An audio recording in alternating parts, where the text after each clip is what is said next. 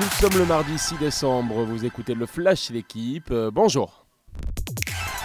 Sur un air de samba, le Brésil sera bien en quart de finale de Coupe du Monde. Les Brésiliens victorieux hier 4-1 de la Corée du Sud. Neymar, buteur, a fait son retour devenant le troisième joueur de la Seleção a marqué lors de trois mondiales différents comme le Roi Pelé et Ronaldo. Le Brésil affrontera la Croatie tombeur au penalty du Japon. Le gardien du Dynamo Zagreb, Dominik Livakovic, héros croate, auteur de trois arrêts. Rendez-vous vendredi 16h pour une place en demi-finale. Appelez-le le duc de Doha, Adrien Rabiot est l'un des hommes forts de ce mondial qatari côté français. Titulaire, 11 km minimum parcouru par match. Physiquement, c'est un monstre, décrit son ancien entraîneur à Toulouse, Alain Casanova.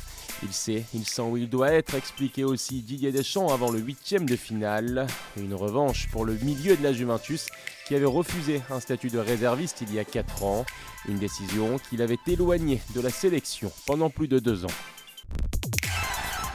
Témoignage choc à lire ce mardi. Alexandre Lapendry se confie sur son après-carrière douloureuse. L'ancien troisième ligne internationale a décidé de porter plainte contre son ancien club, Clermont. L'homme, victime d'un AVC en 2020, ne comprend pas son licenciement et se dit justement victime d'un acharnement. Je cite, vexé, humilié, l'impression que l'aspect financier avait pris le dessus sur ma santé. Enfin, c'est historique. Cuba autorise de nouveau les femmes à pratiquer le noble art. À l'image des hommes, les boxeuses cubaines pourront désormais prétendre aux plus grands titres mondiaux, comme en haltérophilie ou encore en lutte. Les boxeuses attendues donc dès 2023 aux Jeux d'Amérique centrale de San Salvador. Merci d'avoir écouté le Flash l'équipe. Bonne journée.